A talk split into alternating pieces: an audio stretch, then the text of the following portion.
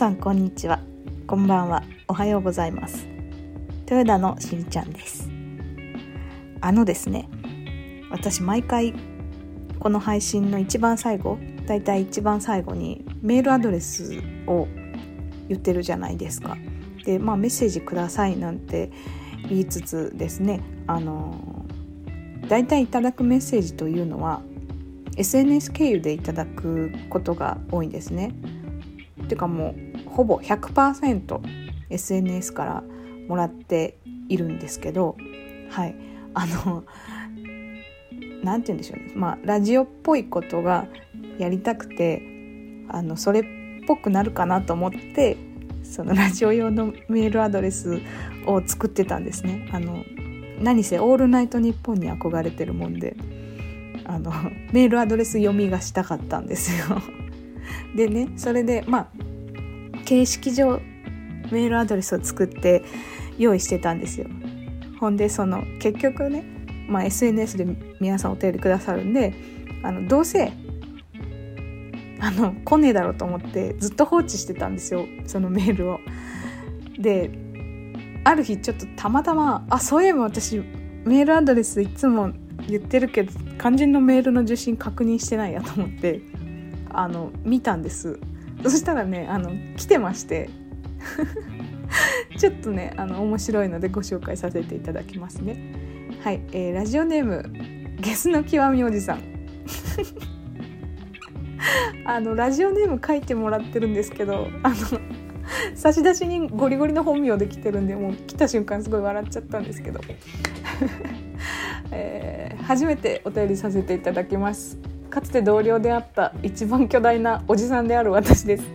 こうしてお便りしたんですがラジオは第1回しかまだ聞いてません。聞いて全部。1日5分ぐらい毎日刻んで楽しもうと思います。早速ですがおしゃれ番長のしりさんにお尋ねしたいんですが僕はどんな格好をしたらモテますか？モテたいんです。とにかくモテまくってジェニファー・ロペスみたいな女性とギロッポンを歩いてみたいんです。ポンポン。ああもう。リクエストソングは超軸傭兵マクロスより愛覚えてますか？でお願いします。あの曲はちょっとかけれないですね。あのポッドキャストなんで。ああ ありがとうございます。めちゃくちゃ面白い。あのですねあのそうメッセージいただいた通りかつて同僚というか先輩ですね。先輩であの前私が一番長く働いた職場で先輩としていらっしゃった大きいおじさんがいるんですけれどもその方が メッセージくださいました。びっくりした。ありがとうございます。あのー、まだ1回しか聞いてないってことなんでこれ、えっと、今日で7個目なんで全部聞いてほしいなと思ってますよ。はい、これすらも聞いてるかちょっと分かんないですけどね。ええでなんすかね。え、っと僕はどんな格好したらモテますかと。あのこの方ね 既婚者なんですよねめちゃくちゃ。既婚者だしお子もいらっしゃいますよね。それでもまだモテたいと。そうか。てなくていいんじゃないですかね でもねこのおじさんはね本当にすごく大きいんですよあのあの本当にすごくよくしていただいてあのお仕事も教えていただいたりしてあの本当にすごくお世話になった大きいおじさんなんですけどあの本当に大きくって私後ろに立つと見えなくなるぐらい大きいおじさんなんですよ。まあ、横にもでかいしタッパもあるしって感じのおじさんなんですけどね。あのいいじゃないですか。いつも大きい T シャツ着てねあの何ですっけ。なんかいい感じに b ボーイのようなね大きいサイズの T シャツお召しでいらっしゃってすごくおじさんらしくてよかったと思うんですけどね。あの 何なのマジで。そうでもおじさん大きいおじさんと,、えー、っとおじさん含む何人かですごくみんなでワイワイ仲良くさせていただいてたんですけどもねあのー、当時フットサルめちゃくちゃ行きましたねおじさんたちと。あのサッカーが好きなのでなんかこうサッカーに近い体の動かし方をしたいなっていうことであのねフットサル結構行きましたよね。結構行ったっていうかそんな行ってないのかでも、うん、でもあの結構ねおじさんメインにねやっていただいたりとかしてええええ。でまあサッカーの話もねええたくさんさせていただいたりしてねお元気なんですかね本当に。はい。あのこんなご時世ですので体に気をつけてねはい元気でいてくださいね。はいえー、オンライン飲み会やりましょう。はい遠隔でね。はい。またメッセージお待ちしておりますのではい。あのよろしくお願いいたします。というところでそうですね。今日はじゃあ、えー、サッカーの話題出たんでサッカーの話しましょうかね。はい。えーと、私サッカー見るの結構好きで、えー、特に J リーグですかね。あの海外サッカーも有名どころの有名選手とかの知識はあるんですけど主に J リーグをよく見ています。はい、で何を隠そうですね。この豊田のしりちゃんというふざけたお名前なんですけどもこれはまサッカーにまつわる名前だったりするわけでしてあの私 J リーグで、えっと、サガン鳥栖というクラブチームが、えー、佐賀県鳥栖市をホームホーム、うん、とした、えー、クラブチームがあるんですけどそこのサポーターでして、えー、あのサッカーお詳しい方ならご存知かもしれないんですけれども、まあ、そこのもう永遠の絶対的エースと言っても過言ではない、えー、豊田洋平様という選手がいらっしゃいましてはい、えー、大好きなんですけれども、えー、あの豊田のしりちゃんの豊田はそこからまず来てますと。はい、でしりちゃんの尻は何かって言いますとですねあの豊田洋平選手はですねあのフォワードの得点力のあるフォワードの選手なんですけれどもあのフォワードでありつつですね結構アグレッシブにあの、まあ、ディフェンスもゴリゴリね、えー、やられてたりするんですよね。なんで、えー、攻守ともにすごくあの走るサッカーで、えー、活躍される方だったんですけども。あのこの豊田洋平選手がですね、えー、といつぞやの、えー、なんだ東アジアカッププかな？かなんかで、えーと、代表に選ばれた試合がありまして、まあ、もちろん私大好きなので、えー、日本代表仕様のユニフォームも買ってしかもサイン入りのね、えーと、本人の直筆サインの入った日本代表豊田洋平選手仕様のユニ日本代表レプリカユニフォームを買いましてでそれを着て応援をしてたんですけれども、えーとどこだったかな？どこかと対戦した時にですね結構そのあのスライディングで、えディフェンスされること結構多くてですねうんまあ、ディフェンスというか、まあ、ボール奪いに行く時とかもそうだったりすると思うんですけどその時にですねあのテレビでがっつり映っちゃってたんですけどスライディングした時にですねあの豊田洋平選手のですねあのすごくあの素敵なお尻がですねあのユニフォームもアンダーパンツも全てめくれ上がってあの 綺麗に見えてしまっていた試合がありまして。あのそれがですね結構まああの一時期、まあ、いろんなこうスクショやいじり文句とともにちょっとブームになった時がありました。あ今ちょっと猫がすごい元気に走ってるんですけど、はい、あの そうあのそこから来てましてあのすごくあの素晴らしいお尻を拝めましたというところで豊田のしりちゃんというお名前を名乗ってちょっと猫が怖い。うわ元気。ちょっと猫がすごい元気に走り回ってるんですけど、はいえー、そこからですね豊田のしりちゃんという名前を名乗らせていただいておりますというところですね、はい、実は由来がそこにありますということは、えー、いつかお話ししようかなと思ってたんですけど、まあ、おじさんがねえー、メッセージくれたタイミングでちょうどサッカーの話題が出ましたので、えーまあ、大した理由じゃなくて申し訳ないんですけれどもそこから来ていますよという話ですね。はい、えー、でこれを撮ってるのがですね今6月29 29日なんですけどもうすぐ J リーグ開幕しますね。あ嘘嘘 J1 が開幕しますね。J2 はもう始まってるんですよね。確か違ったかな。確か始まってたと思います。J1 が7月の4日から始まるということでね、まあ、しばらくは無観客で試合するということなんですけど、えー、あのスポーツはたしなむ程度に、えー、観戦するのが好きでうんとサッカーよりちょっとね一足早くプロ野球が開幕しましてで私ちょうど、えーと、家にいたもんで家でねその巨人対阪神戦を見てましてなんかこう無観客なんでねその選手の方の声とかがすごく聞こえてなんかこれはこれですごく面白いなと思いながら見てたんですけどやっぱスポーツっていいですよね。なんかあのやっぱなんだかんだ言って自分たちの生活の中にそのスポーツの、まあ、試合がえ、ー、と何て言うんでしょうねこうオンシーズンの時はちゃんとこう日程が組まれててで毎日ねニュースとかでスポーツニュースがちゃんとあってっていうサイクルがもうほんとごくごく当たり前になっていたので、えー、と最近はそういうニュースもなかったじゃないですかスポーツの試合結果とかも流れなかったので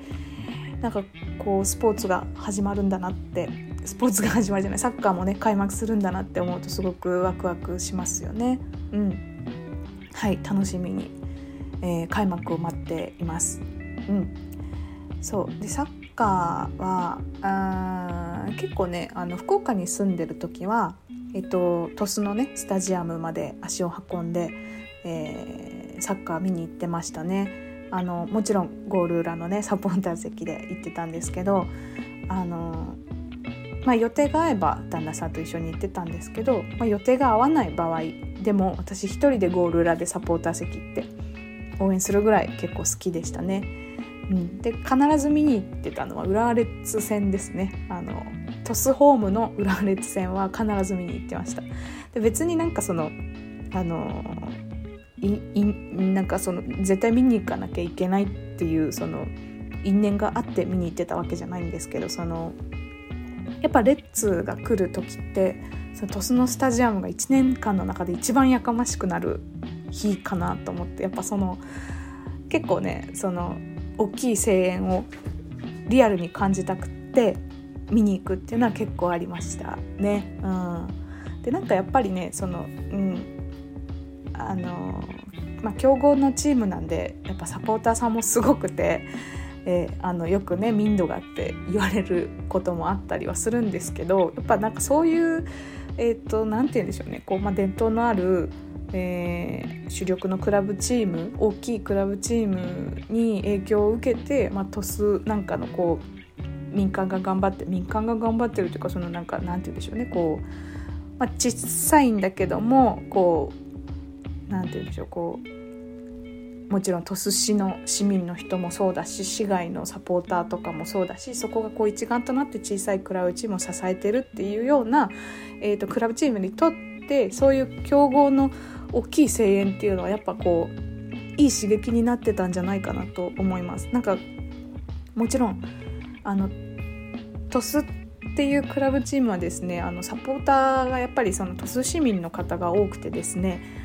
多分多分ですけどどちらかというと J1 のクラブチームの中だとあのご年配の方とかもすごく多くて何て言うんでしょうね。まあ良くも悪くも平和な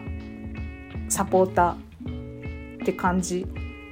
だったりはするんですけどまあ、えー、いまいちですねインパクトに欠ける部分もなんかあったりするんじゃないかなっていうのは個人的にすごく思っていて、まあ、平和は平和でいいことなんですけど、まあ、そういうその元気のあるねクラブチームのサポーターの方たちにこう少なからず影響を受けてあトスももっと元気に頑張った方がいいかもなってこう気づけるようなところがあったりはしてうん、あの結構ね列の試合は見に行ってましたね。うんうんうん、懐かしいですね。私雨降ってても結構行っちゃうんですよね。あの鳥栖のスタジアムってゴール裏は屋根なくて、えっとなんつうんですかあの 正面の方あのテレビから見る俯瞰して見る席の方とあとバックスタンドの方は屋根あるんですけどゴール裏は屋根なくって。でもそれでもなんかこう雨降っても見に行きたくってカッパ買ってもうえっとバッグ持っていく手持ちのバッグとかもすごい防水対策をして スマホも、えー、浸水しないようにしてとかっていう結構フル装備で見に行くぐらいトスの試合は好きで見に行ってましたね。うん、で東京に来てからは、えーと、やっぱそのホームでの試合を見れないのでアウェーの試合を見ることになるわけですよね。なので、えーとえー、本当にまだ実は東京に来てから J リーグの試合は、えー、1回かな？1回しか見に行ったことなくて、えーと、味の素スタジアムで FC 東京と、えー、鳥栖の試合を見に行きましたね。はい、でその時はまだ、えー、フェルナンド・トーレスがいましたので、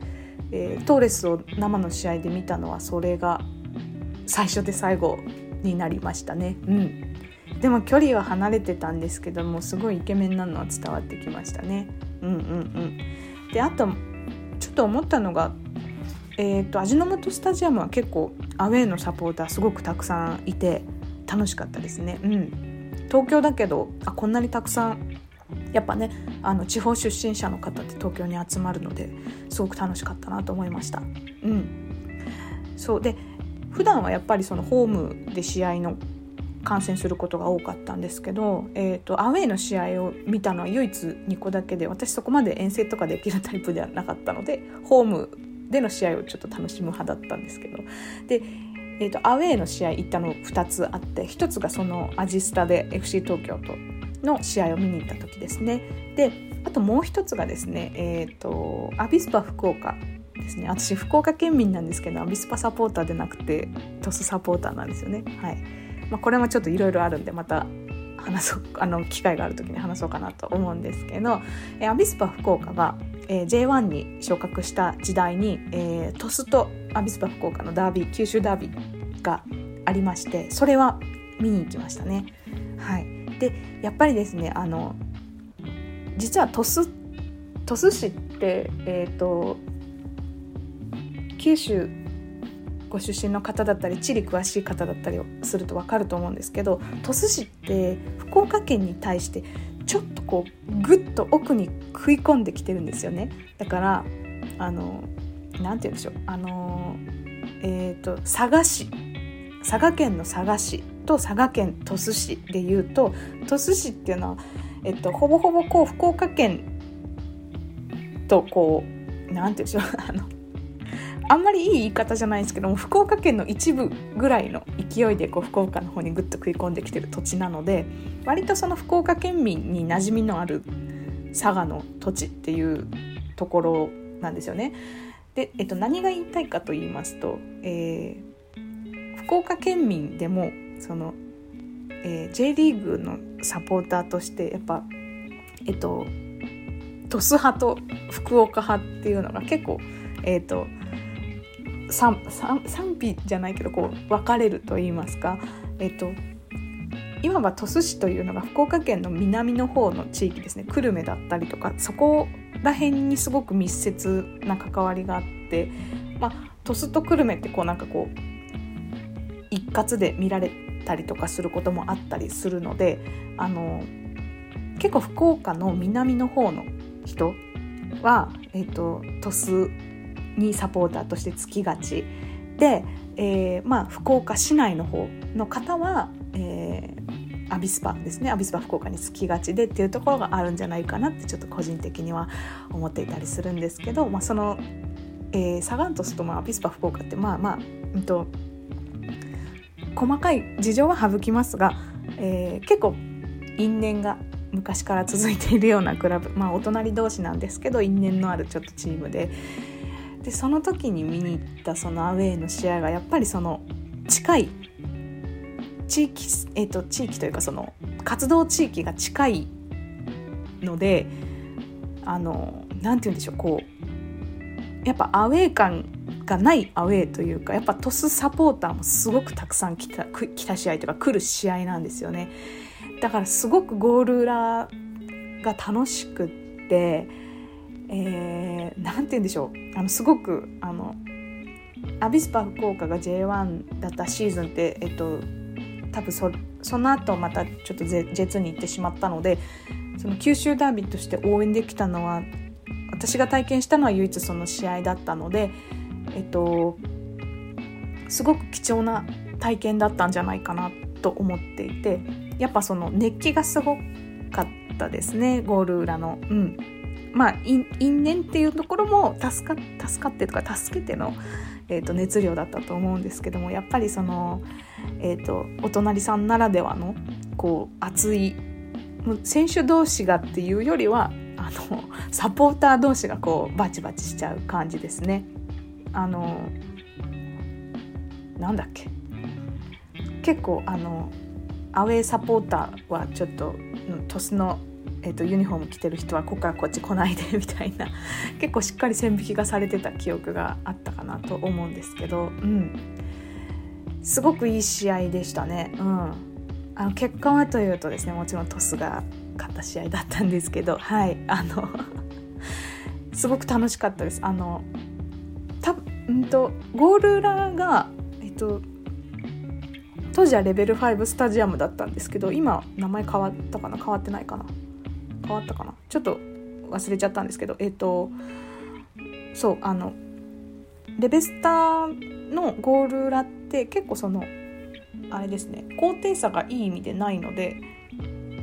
高低差がなくかつそのピッチとも結構距離が近かったんじゃないかなって記憶があってえー、っとですね選手が後半ゴール裏側に、えー、鳥栖の選手がこう来るのかな？うん。逆だったかな？ちょっと忘れちゃったんですけど、えっと、とにかくその選手の方がわーってゴールパフォーマンスしに来る時のなんか距離感をすごく、えっと、鳥栖のスタジアムよりあの近く感じて、まあ、多分行き慣れてない、えー、スタジアムだったから余計そう感じたのかなと思ったんですけど、うん、なんかすごく良かった。ったですね。やっぱり、えーとまあ、選手の方もヒートアウトしてたでしょうしやっぱもうサポーターもいつもの試合との熱量と比べたらちょっとやっぱね全然こう比べ物にならないというかね、うん、みんな気合が入ってた試合だったかなと思うので、うんうん、すごく楽しかったですねあの試合は。うん。またサッカー見に行きたいですけどね。でもしばらくちょっと無観客なんでえー、見に行けるかどうかちょっと分かんないですけどもまたね、えー、まあ、サッカーに限らず、えスポーツ観戦は全般的に好きなのでまたね行ける日が早く来るといいなと思ってます。はいあんまサッカーの深い話してないんですけどまたちょっと別途お話できることがあればしようかなと思います。はいえー、っとですねスポーツはまあ、実はサッカーは好きなんですけど、まあ、野球も好きでして、えーまあ、福岡県民なので、まあ、ソフトバンクホークスは、まあ、ベースで好きでありながら、まあ、実は実家の方は巨人ファンだったり してたのかなと思います。あとなぜか、えっ、ー、と西武ライオンズのあのレオくんのぬいぐるみがあったりなんかしてあの、えーと福岡県民でありながら我が家にはソフトバンクホークス、まあ、当時は大英ホークスだったんですけど大英ホークスグッズが全然ないっていうような変わった家だったかなと思います、はい、でもベースでホークスはすごく好きなんですよ。うん。あの私はソフトバンクホークスのあの井口選手すごく好きでしてあの今もう引退されて今ロッテの監督をされてますね。はい。あの井口選手とても好きであの父とねだいぶ昔だと思うんですけど小学校ぐらいの時に小学校ぐらいの時からも井口選手のこと好きだったんですけどもあの父が一緒に野球見に父と一緒に野球見に行ってであのうちの父はすごくすごくドケチなんですよね。あの野球見に行くのであればまああのね野球場で飲めるビールにお金を使いたかったんじゃないかなとは思うんですけど当時ねそのドケチな父が、まあ、ビールはビールで飲んでたかもしれないんですけどあの井口選手のですねあのジャンボうちわを買ってくださいましてあの背番号7番って書いてあって反対向けたら井口選手の顔があるみたいな うちわを買ってくれましてそれすごく印象に残ってますね。あのなんか父が私に対して物を買ってくれたのって後にも先にもそれが最初で最後だったんじゃないかなと思ってます。多分。違うかな。なんかそんなそんな記憶しかないですね。うん。ケチなんでねうちの父さん。はい。こんな話してるとなんかあれですね。ちょっといろいろ家族の話とかもしたくなっちゃってきますけどちょっと今日はこんな感じでね、えースポーツ関係の話をさせていただきましたけども、うん、またちょっとサッカーも、えー、開幕した J1 開幕したらちょっとそういう話もしたいなと思います。で野球も好きなんで、まあ、野球の話もねちょっとまた別の回でできればなと思います。はい、えー、このラジオではですね、えー、皆様からのメッセージ募集しております。はい、えー、リクエストだとかなんか質問だとか、まあ、苦情クレームなど 何でもいいんですけど、はい、何かありましたらお送りください。で、えーと、メッセージの受付方法は、えー、私の SNS から DM なりコメントなり何なりで、えー、いただければと思います。で、えー、お名前を申し上げていい方はラジオネームなんかも添えてくださるとありがたいです。はい、で、えーと、SNS の他に、えー、メールでも受け付けております。はい、えー、申し上げますね。ラジオアットマークよめ .jp 綴りは radio アットマーク yome.jp はい。今日も間違えずに言えました。はい。えっ、ー、と最初にちょっと暴露した通りここのメールはですねあのただラジオパーソナリティっぽいことがしたいだけがためにメールを作っていたという事実があるんですけれどもあのぜひねメールの方でもあのメッセージをお待ちしておりますのであのちゃんと見るようにします。あのもうちゃんとメールボックス見るように今日からしてますのでぜひぜひメールの方でも、えーと、メッセージをねお寄せいたお寄せいただければおよしてお寄せいただければ嬉しいなと思っております。はい。ではまたラジオを撮りたいと思います。次回までさようなら。